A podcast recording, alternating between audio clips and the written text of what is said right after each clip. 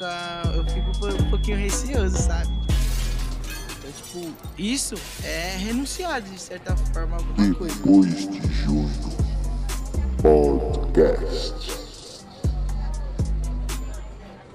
Ninguém é, é vazio o suficiente para que não possa ensinar.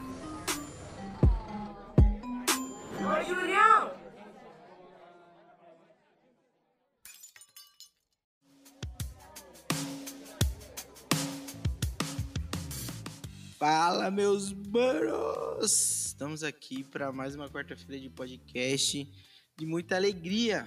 Como que vocês estão, meus ouvintes queridos do coração? Espero que vocês estejam bem. Eu estou bem, me recuperando de uma forte tosse, mas tudo certo, sem nenhum problema. Vamos que vamos. Temos que encarar, né? Não tem, não tem muita chance, muito tempo para ficar só sentindo determinados problemas e sentir e só. Não temos tanta liberdade assim. Então, é isso, sem reclamar. Vamos que vamos. Eu vou falar para você colar logo no nosso Instagram depois de um PDC para você encontrar lá nossos posts. Alimentado sempre pela Rafa. Um abraço, Rafa, viu? Um beijo para você. E também, mano, se você quer ser um apoiador do nosso podcast, entra lá no nosso PicPay depois de junho, ou temos também o nosso Pix depois de junho podcast, arroba gmail.com. Vou repetir, hein? Depois de junho podcast, arroba gmail.com, nosso Pix e nosso PicPay depois de junho. E é isso, se você quer ajudar, contribuir, ser um patrocinador do podcast, certo? Mano, hoje aqui eu tô sendo bem objetivo, porque temos assunto de sobra, e agora o Miquel vai colocar a vinheta.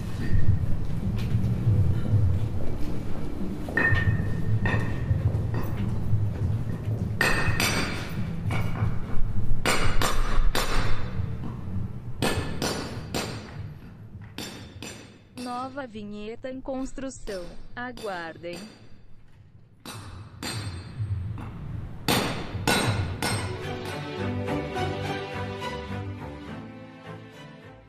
Depois da vinheta que ainda está sendo construída, de belos meses, hoje eu trouxe aqui uma pessoa muito legal para falar, não sei na verdade o tema do que a gente vai dizer, de como vai fluir essa conversa.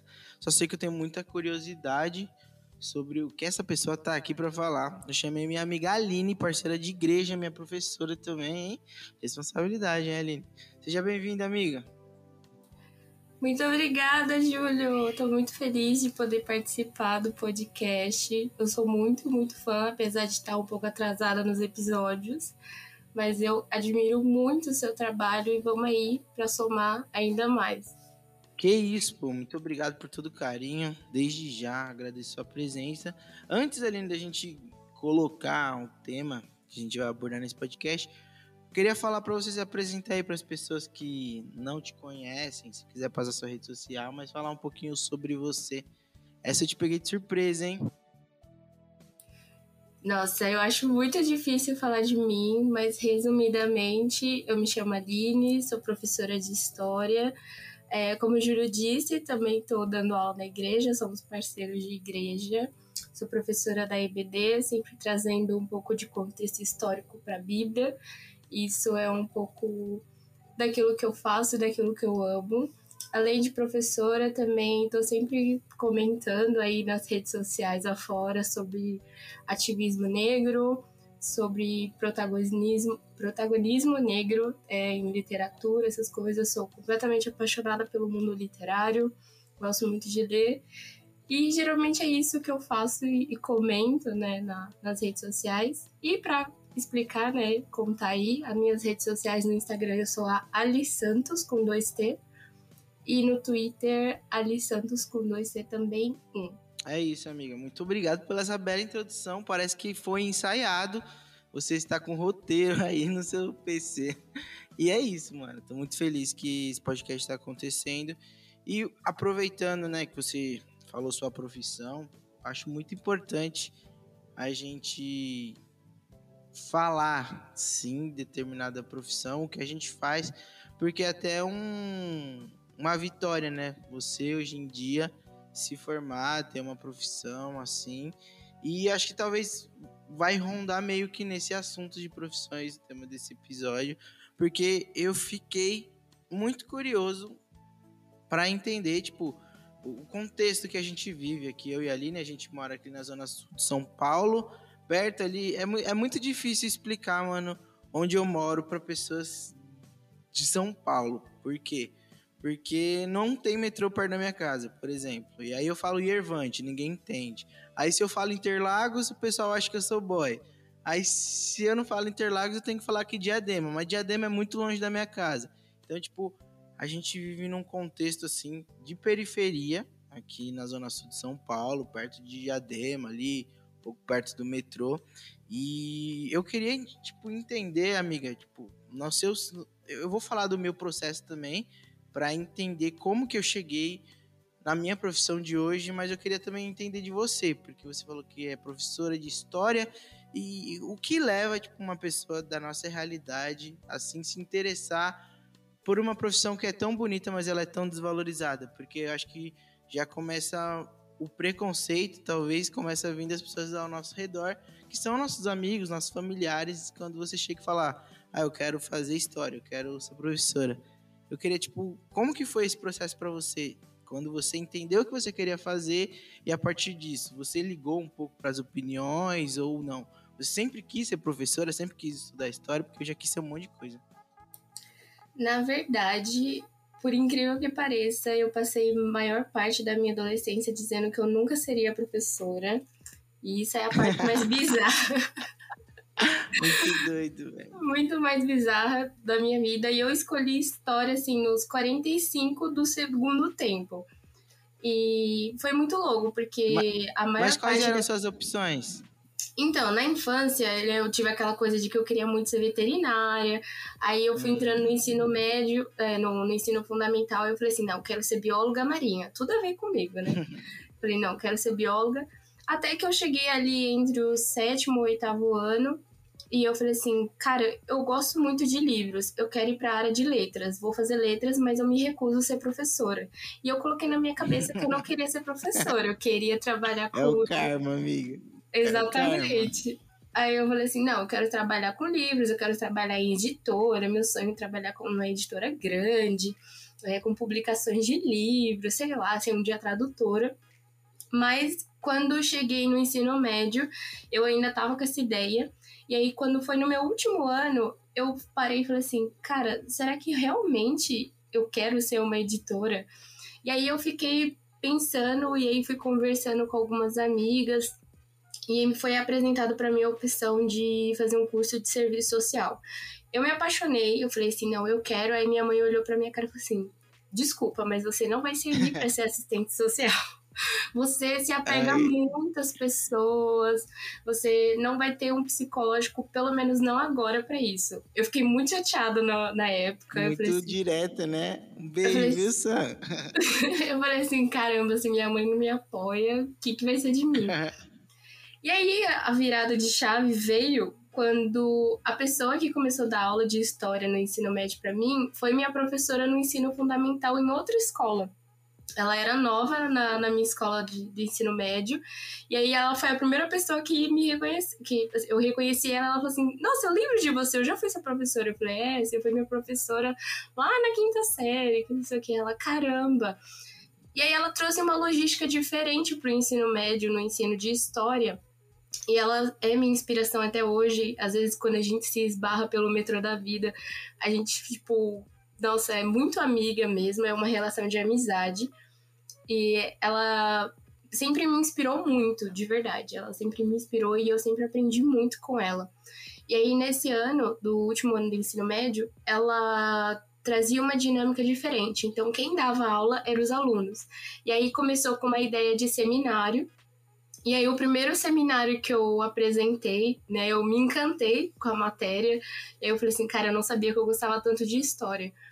E aí, quando eu apresentei, ela parou assim e falou assim: Você fala muito bem. E, e, só me elogiou. Era um grupo com três pessoas e ela só me elogiou. E eu falei assim: oh, Nossa. A preferida, hein? A preferida. Aí eu falei assim: Caramba, eu nunca recebi um elogio tão sincero assim de professor. E aí, conforme o ano foi passando, eu fui apresentando cada vez mais, e aí eu fui levando um conteúdo muito de professora mesmo. E ela falou assim: Meu, você já tem o um perfil de professora. E eu olhei pra cara dela e falei assim: É isso que eu quero fazer da minha vida. Eu falei a vida inteira que eu nunca seria professora, mas eu acho que eu finalmente me encontrei, me apaixonei, e especialmente em história. E assim, principalmente quando eu fui dar aula sobre, né, fui dar aula entre aspas, apresentar um seminário sobre ditadura militar. Daí eu falei assim, não, é isso mesmo que eu quero, eu vou fazer história. E aí eu cheguei para minha família, né, eu falei assim, mãe, já decidi, eu quero ser professora de história. Meu pai, a reação dele foi ótima, porque eu descobri que depois que ele me contou, ele falou assim, cara, meu sonho era ser professor de história, e eu nem fazia ideia. Ai, ele que falou, legal ele falou assim: não, vai ser bom, o professor é.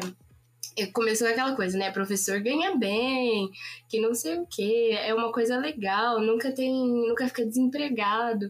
E aí minha mãe falou assim: Eu não sei se eu concordo muito com essa ideia, mas já que você tá tão apaixonada por isso, só vai. Tipo, minha mãe queria muito que eu fosse para a área da saúde, que é a área que ela trabalha, mas ela falou assim: nossa, mas você parece realmente gostar disso, então vai fundo. É. E aí eu fui, e aí eu descobri. Eita, dá pra ouvir? Pode ir, Dá, mas não tem problema não. E, e aí foi na faculdade mesmo que eu falei assim, cara, quanto mais eu estudo isso, mais eu percebo que eu realmente quero ser professora. Eu realmente me apaixonei e me encontrei nessa área. E você vê que, tipo, são coisas que a gente, que você nem imaginaria que encontrar uma professora sua da quinta série, mano. Muito doido isso, né? Sim, foi, tipo, uma completa coincidência ou não, é. mas. É assim, né? Quem acredita em coincidência? Eu sou do tipo dos propósitos, né? Ela, ela, ela foi a peça fundamental para eu entender qual era o meu objetivo, o que, que eu deveria fazer da minha vida. Tudo bem que a gente pode mudar, né? Enfim, a, a vida nunca é. precisa ser uma coisa só, mas por enquanto é isso. Mano, é isso. Por, por, exemplo, tipo, no meu caso assim, tipo, eu, eu, eu, Júlio César, acho que da forma que eu me comunico com pessoas talvez mais jovens do meu hum, que não fuja muito tipo da minha realidade, eu consigo me comunicar e ser compreendido. Porque eu acho que isso é muito X, talvez até para pra gente que é dessa área de humanas. O nosso desejo é ser compreendido. É, mas o que pega é que, tipo, eu tenho talvez muita dificuldade de entender que em determinados momentos eu vou precisar ser o responsável por ensinar ou por ajudar alguém que é bem mais velho do que eu. E aí isso fica. Eu fico um pouquinho receoso, sabe? Tipo, me sabotando. Como que, tipo, você lida com isso? Porque eu não sei se quando você começou a fazer a faculdade você já conseguiu entender a tamanha responsabilidade da sua profissão. Ou foi em alguma aula que você estava dando, em algum momento. Ou quando você decidiu, você já entendeu isso. Na verdade, o meu processo foi bem difícil, foi bem complicado. Eu passei por vários momentos de crises, assim, e eu não vou mentir, eu ainda passo por esses momentos, até quando eu tô dando aula para vocês na igreja, eu fico insegura, eu choro, eu fico assim, meu Deus, o que, que eu tô fazendo? Será que eu tô cometendo algum erro? Mas é porque é realmente ensinar é uma responsabilidade muito grande. E antes de entrar na faculdade, né, eu sempre ouvi o discurso de que você vai entrar na sala de aula e você tem que ter consciência de que você é que tem o maior conhecimento. Eles não sabem nada e é você que vai passar o conhecimento para eles. E isso me pegava muito. Eu falava assim, cara, não faz muito sentido, sabe? Eu aprendi tanto com professores, assim como vários professores diziam que aprendia tanto com a gente. Isso a conta parece que não bate. E aí, estudando né, a parte de educação, a parte mais pedagógica, entrando em várias reflexões de filósofos, né, de educadores e vários métodos de ensino, é, eu entendi que, na verdade, é um conceito muito complicado você se colocar numa posição, né, e é uma construção que a sociedade fez do professor de que ele tem todo o conhecimento do mundo. Ele é o centro das informações e ele tem que saber de tudo. E isso coloca num ar de muito superior aos alunos. E isso dá a sensação de tipo, eu sou burro e o que o professor falar tá certo. Sendo que hoje em dia, quando é, eu tô em contato com alunos, eu sempre falo assim, cara, ninguém é vazio o suficiente para não poder ensinar ninguém, sabe? Todo mundo tem alguma coisa para ensinar.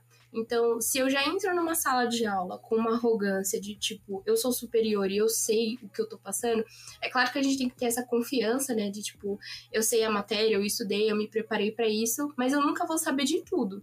Pode surgir dúvidas, pode surgir questionamentos do quais eu ainda não tô preparada. E isso é ótimo, né? As pessoas têm medo disso. Eu tinha muito medo, principalmente quando eu fui lançada no estágio, quando eu comecei o estágio em escola quando eu comecei a me deparar com esse tipo de desafio, eu falei assim, os alunos vinham me procurar e falavam assim, e aí, você sabe disso? E aí, quando eu falava assim, olha, eu não sei, eles falavam assim, nossa, mas você está se formando, você não sabe? Eu falei assim, isso significa que a gente pode descobrir junto. E isso gerava uma conversa muito legal, e eles não se sentiam tão inúteis, sabe? Já e, quebrava, é... né, um pouquinho ali a, a barreira, né? É, e isso é uma relação muito legal. Quando você mostra para o aluno que você também é vulnerável, que você também está disposto a aprender com ele, isso traz uma relação um pouco mais íntima, né? Eles têm ali uma confiança em você. O que as pessoas geralmente acham que vai ser ao contrário, que, as, que o aluno não vai confiar em você, mas na verdade não, é você estar tá disposta a falar, olha, eu não sei de tudo, mas a gente vai aprender junto. E às vezes eles abriam o celular e falavam assim, ó, oh, eu descobri que isso aconteceu por conta disso, que essa briga começou disso, e eles acabavam se interessando ainda mais pelo assunto. Então eu acho que deixa a gente muito inseguro é esse medo de não saber, de tipo, eu não tô preparado para isso. Só que, na verdade, a gente nunca vai estar tá preparado 100% para as coisas, né? Sempre uhum. vai ter aquele medinho, sempre vai ter insegurança. Mas é, é isso aí. Ninguém é, é vazio o suficiente para que não possa ensinar. Então tá tudo bem, você pode não saber de tudo, mas você pode sim ensinar alguém sobre a sua área, sobre alguma lição de vida, alguma coisa assim. Mano, isso é muito doido, porque é, a, eu, eu, eu tô na área da, da comunicação e eu já me vi em diversos momentos ali em situações que aconteceram para eu ter escolhido fazer rádio e TV, me formar como radialista. Por quê? Porque é, acho que o, o, o, meu propósito talvez é conseguir levar alegria para as pessoas. Acho que é, é esse, talvez, o propósito da minha da minha profissão, assim. Conseguir, até no nosso juramento, prometo levar, prometo levar entretenimento de qualidade para as pessoas. É, mas eu me vi, tipo, uma das últimas situações que eu me vi como eu quero isso para minha vida foi que eu tava em um evento, a gente tava cobrindo um evento, e aí uma quando eu trabalhava na rádio, uma das locutoras estava lá comigo, e aí, tipo, chegou uma moça, olhou para ela, abriu um sorriso, ela levantou de onde a gente estava e ela foi abraçar essa moça. E aí eu falei, nossa, elas são muito amigas e tudo mais. Aí a moça agradeceu ela por todo dia é, tá com ela, porque ela era uma amiga, que ela ligava o rádio todo dia para escutar ela na determinada hora que ela começava, porque ela se sente parte da rotina dela. Tá, mas beleza, eu achei bonita, eu sou muito emotivo, com toda certeza meus olhos já estavam lacrimejando. E aí, depois, quando eu ela se, se despediu e tudo mais, eu parei e perguntei pra locutora: Ah, que legal, Tati, como que ela chama? Ela falou: Eu não sei, mas eu sei Nossa. que eu sou amiga dela. Eu sei que exatamente eu faço parte da vida dela e eu tô na família dela. Então, se eu não receber ela como uma amiga minha, aí já vai ter um choque de realidade, porque ela se põe disponível para me escutar todo dia. Então, se ela faz isso, independente de quem ela for, independente de quem ela é, eu preciso estar tá no mesmo local que ela. E aquilo me derrubou, mano, porque eu vi tipo ela fazendo bem para uma pessoa que ela não sabia quem era, mas era uma pessoa que gostava dela, mano. Eu falei, pô, é isso que eu preciso fazer, é isso que eu quero fazer.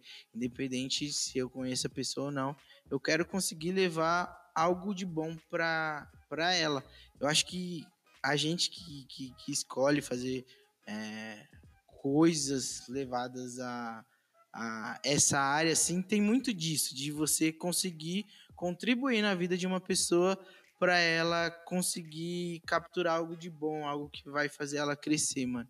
É, eu, eu paro para pensar, tipo, na época da minha escola, de como que eu olhava, assim, determinados professores, como eu comecei a quebrar é, determinadas situações quando o professor chegava e ele era mais sincero comigo, chamava a gente para fazer uma atividade diferente, que eu falava, pô, mano, esse cara tá me ajudando a crescer em conhecimento. E aí foi meio que, que nessa pegada no final do, do meu ensino médio que eu tentei escolher algo que me levava para comunicação, mas diversas vezes eu encontro, me encontro em momentos como esse, mano, de ouvir uma palavra de alguém ou um sorriso de alguém que me motiva a fazer. Não, mano, eu preciso fazer isso mesmo, porque é isso que eu tenho que fazer, mano. E, tipo, acho que isso aí é, é algo não só da gente, mano, mas em toda profissão a gente talvez tenha que pensar isso. Mas eu acho muito louco, assim, você se escolher, porque é, eu, eu, pego a minha profissão e a, e a sua. Ah, eu sou radialista e você é professora. A gente escolheu uma profissão que, querendo ou não, a primeira opção que a gente tem é, são os outros. São as pessoas que vão receber o que a gente tem para falar, entendeu? Sim. Então, tipo, isso é renunciar de certa forma a alguma coisa, mano. Uhum. E é muito louco isso, e é muito bonito também, porque a nossa profissão ela deixa de ser algo muito sobre nós, né, sobre aquilo que eu faço, sobre aquilo que eu posso desenvolver ou como eu posso crescer, não que isso não seja importante, mas é muito mais no o que eu posso oferecer para o outro, né? É essa relação de troca, de desenvolver. E aí eu sempre lembro muito de daquela coisa de que o ferro afia o ferro, né? Então a gente vai se moldando de certa forma. E você falando, né, dessa questão de tipo, a pessoa eu não faço ideia do nome dela, mas eu tenho a sensação ela tem a sensação, quando me ouve, de que somos amigos. E isso é realmente algo muito verdadeiro e eu vou compartilhar é, a minha experiência com isso que aconteceu recentemente. Eu acompanho uma moça no, no Instagram e no YouTube. E, tipo assim, eu não faço, não somos amigas, eu nunca nem troquei um direct com ela, mas eu acompanho ela há muito tempo. E recentemente ela postou que não estava se sentindo muito bem e que estava orando. E, cara, eu simplesmente me dediquei a orar pela vida dessa menina como se eu fosse amiga dela, como se eu fosse parente dela. E, e, assim, é uma coisa louca, eu não faço ideia, eu nunca vi ela presencialmente, mas a gente realmente tem essa sensação de proximidade, porque aquela pessoa, de certa forma, tá com seu trabalho oferecendo algo de bom para mim. E aí eu tive, senti a necessidade, tipo assim, a única coisa que eu posso oferecer para ela nesse momento é a minha oração, né? Que o Senhor venha confortar ela. E isso é muito louco, porque todos os dias eu tô vendo alguma coisa dela, eu tô vendo um stories, eu tô vendo um vídeo, então eu sinto como se a gente realmente fosse próxima. E eu acho que é exatamente isso que você faz mesmo, né? Você já está desenvolvendo isso. Quem tem a oportunidade de te conhecer pessoalmente sabe que você é assim, você se aproxima das pessoas, você alegra todo mundo que está à sua volta, sempre tem gente rindo. E não é diferente no seu trabalho. A gente sempre. Eu falo porque eu acompanho um podcast, então, assim, a gente sempre tira umas gargalhadas, sempre se diverte muito é realmente algo que a gente vê que é o seu propósito de vida mesmo, né? É muito inspirador, é animador quando a gente faz aquilo que a gente ama e a gente vê que faz bem pro outro também. É, amiga, é isso mesmo, mano. E, tipo, eu me coloco muito nesse papel, mas, tipo, igual você falou, diversas vezes a gente vem com a nossa mente nos sabotando mesmo. E, tipo, eu também me permito, acho que a gente tem que se permitir também, a, às vezes, entender que a gente não tá bem em determinado momento e que isso vai passar, mano. Acho que isso é primordial pra gente que, que trabalha, assim, nessa, nessa posição. É, deixa eu, eu tenho uma pergunta para fazer antes de terminar. Isso é algo acho que é muito específico para você, mas eu queria saber tipo qual que como que você vê a importância do professora de história é, na sua crença, assim? O que, que te fez é, mudar de determinada forma ou qual, qual é a importância de um professor de história para alguém que é cristão? Como, que você vê isso? É muito louco pensar isso, porque quando eu decidi fazer história, eu fui comunicar algumas pessoas, é, especificamente da igreja. A primeira coisa, eu até comentei isso na, na escola dominical recentemente, que a primeira coisa que eu ouvi foi de que eu seria até comunista. E as pessoas uhum. mais me desencorajavam do que me apoiavam, parecia. E aí na hora eu fiquei triste e eu falei assim, mano, mas será que só se resume a isso? É, será que fazer história é só isso? Porque todas as vezes que eu leio a Bíblia, eu me sinto mais interessada em saber mais da história. E aí, uma das coisas que me motivou também a permanecer na faculdade de História era saber que eu ia estudar alguma coisa sobre a Bíblia também. E aí, uma grande decepção foi de que a história dos Hebreus eu só tive um texto, fiz um trabalho a respeito disso, mas a aula em si ficou em uma aula e não teve muito desenvolvimento. Mas o conhecimento que eu tive está é, tá sendo bom e eu consigo levar isso para os estudos. Né, na igreja, inclusive, e foi muito transformador, porque eu passei por fases muito difíceis na faculdade, de questionamentos mesmo, é, a gente se questiona em, em, qualquer curso, né? Mas história às vezes parece que mexe muito com esse lado do, do espiritual, porque questiona muito a Deus. A maior parte dos meus professores de fato eram ateus. Tinha um ou dois que era católico, é, e aí não falava de um jeito que desrespeitasse a minha fé. Mas várias vezes eu fiquei me questionando e falando assim, cara, como eu posso ofertar é, na minha espiritualidade com isso, né? E aí foi quando começou a pandemia e aí eu falei assim, cara, não tô conseguindo dar aula em nenhuma escola, não consegui vaga é, no, nem da, nas vagas emergenciais do governo, do estado, da prefeitura. E, e quando a minha única opção tinha era dar aula pro para a galera da igreja, dar aula para os jovens. E foi uma experiência surreal. Eu não achava que eu poderia oferecer para eles uma parte da minha profissão, levar contexto histórico. E, e foi surpreendente, assim, para mim. Na minha fé foi algo que mais me enriqueceu do que afastou, como as pessoas no começo diziam. E é muito louco pensar isso, né? De que muitas vezes as pessoas vêm para desencorajar você e aí você fala assim: não, não vou desistir, eu quero realmente fazer isso. E, e você é surpreendido, né? Em qualquer área, é, Deus pode te usar de qualquer forma, né? Deus te usa em qualquer lugar que você esteja, independente de qual seja o seu curso, da sua escolha profissional. E foi algo que me ajuda muito a compreender mais de Deus, a compreender mais o meu curso, do porquê que eu gosto tanto de história. Eu amo estudar. É, eu realmente, hoje em dia, eu, eu amo estudar, mas antes eu detestava. E eu aprendi a gostar da parte de estudar, de aprender e principalmente de ensinar, de passar os meus, aquilo que eu estou aprendendo para as outras pessoas. Então, assim, de, da parte espiritual, só me, enrique, só me enriqueceu. Foi bem mais, mais somou do que diminuiu de mim. Mano, muito louco e, e, e querendo ou não, é, acho que chega no, no ápice do que eu queria falar, que é é quebra de padrão que a gente mesmo não está acostumado, né? Que a gente que cresceu lá na igreja, na Assembleia de Deus, não está acostumado a ver algo histórico para trazer talvez mais firmeza ainda na nossa fé, mano. Eu, Sim. eu tava conversando com a minha mãe. Esse dia eu, acho que eu não falei isso aqui ainda no, no podcast. Mas, tipo, eu tava, tava com minha mãe, ela assiste aquela novela é, da Record, sabe? De Jesus. Sim. É. E aí foi, foi bem na cena que Jesus. Jesus estava sendo tentado lá no deserto. E aí Jesus responde, né? E aí, tipo, é, eu tô vivendo um momento que eu tô, através até da, da aula da, da IBD, eu tô conseguindo ver é, o, Je, o Jesus um pouco mais humano, assim, mais ele era uma pessoa de carne, mano. Ele era. Ele podia, por exemplo, se fosse no meu tempo, ele podia ser um cara que tá andando perto de mim, do meu lado, entendeu? Então, tô tentando levar um pouco por esse lado. E aí, eu ouvindo a resposta que Jesus deu, nem só de pão viver a homem, eu falei, nossa, Jesus é muito brabo, mano. Ele é muito da hora. E aí, minha mãe ouviu, meu pai ouviu e falou, nossa, Júlio, você tá falando de Jesus dessa forma? E aí eu falei, não, desculpa, que foi um elogio e tal, entendeu? É que a gente elogia dessa forma agora.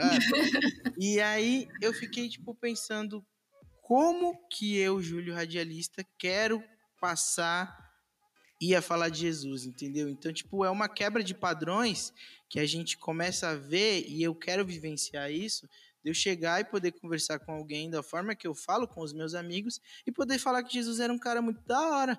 Que imagina, o cara que fazia milagre, ele é meu amigo, mano. Então, tipo, eu tô com um cara mais top que eu poderia estar, tá, entendeu? E ele meu parceiro.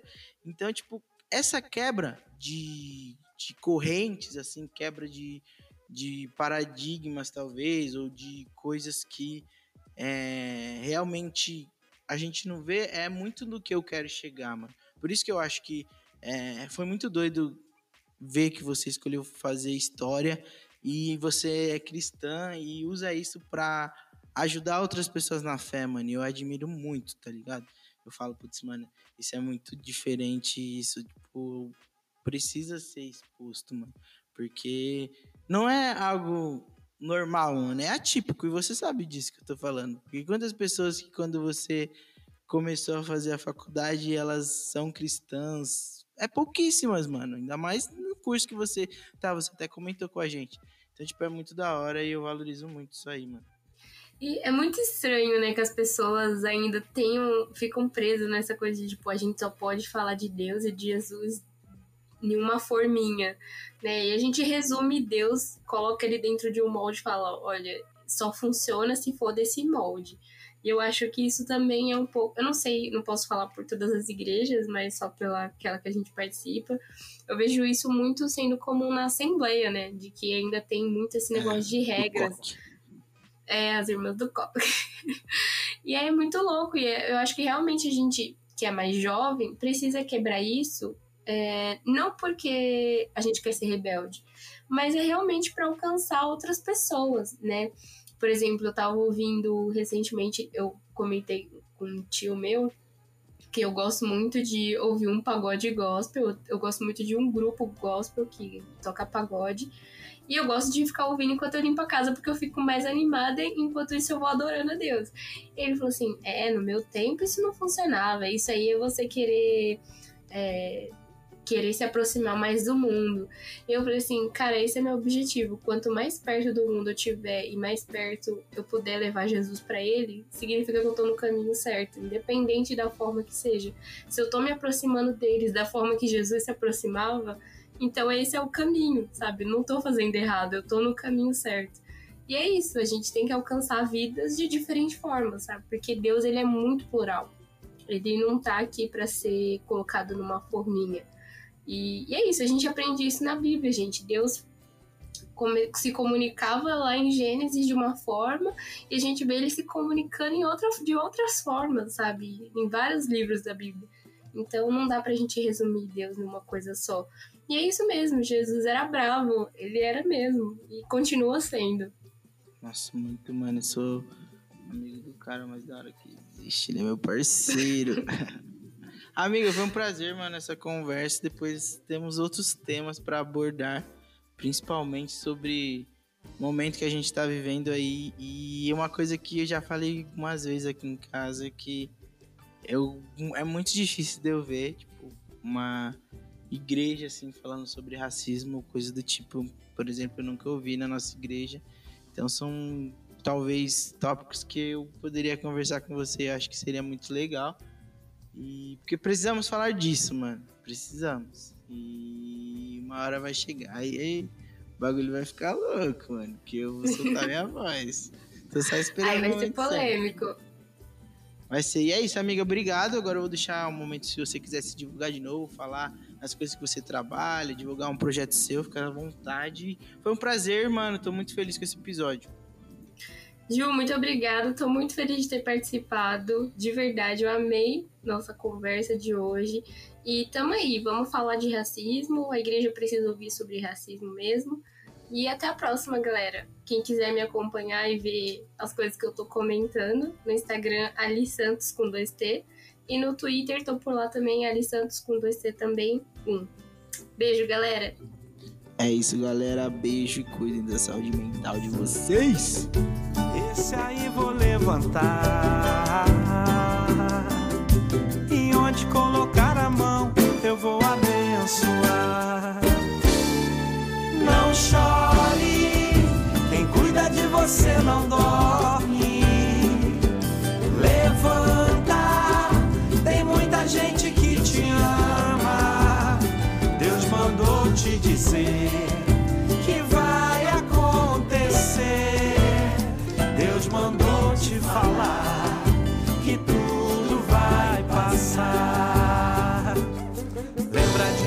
Você veio e onde você chegou.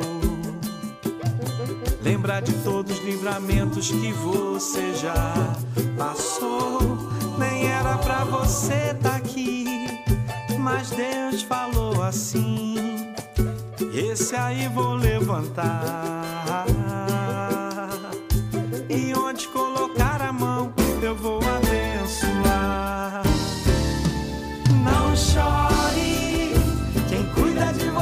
você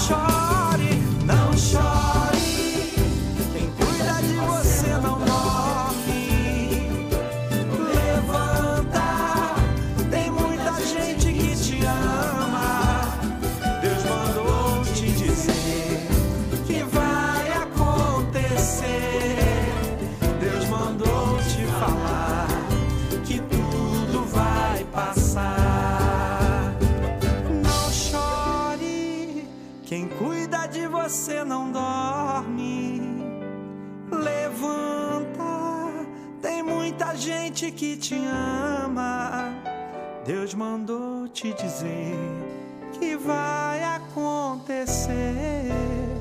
Deus mandou te falar que tudo vai.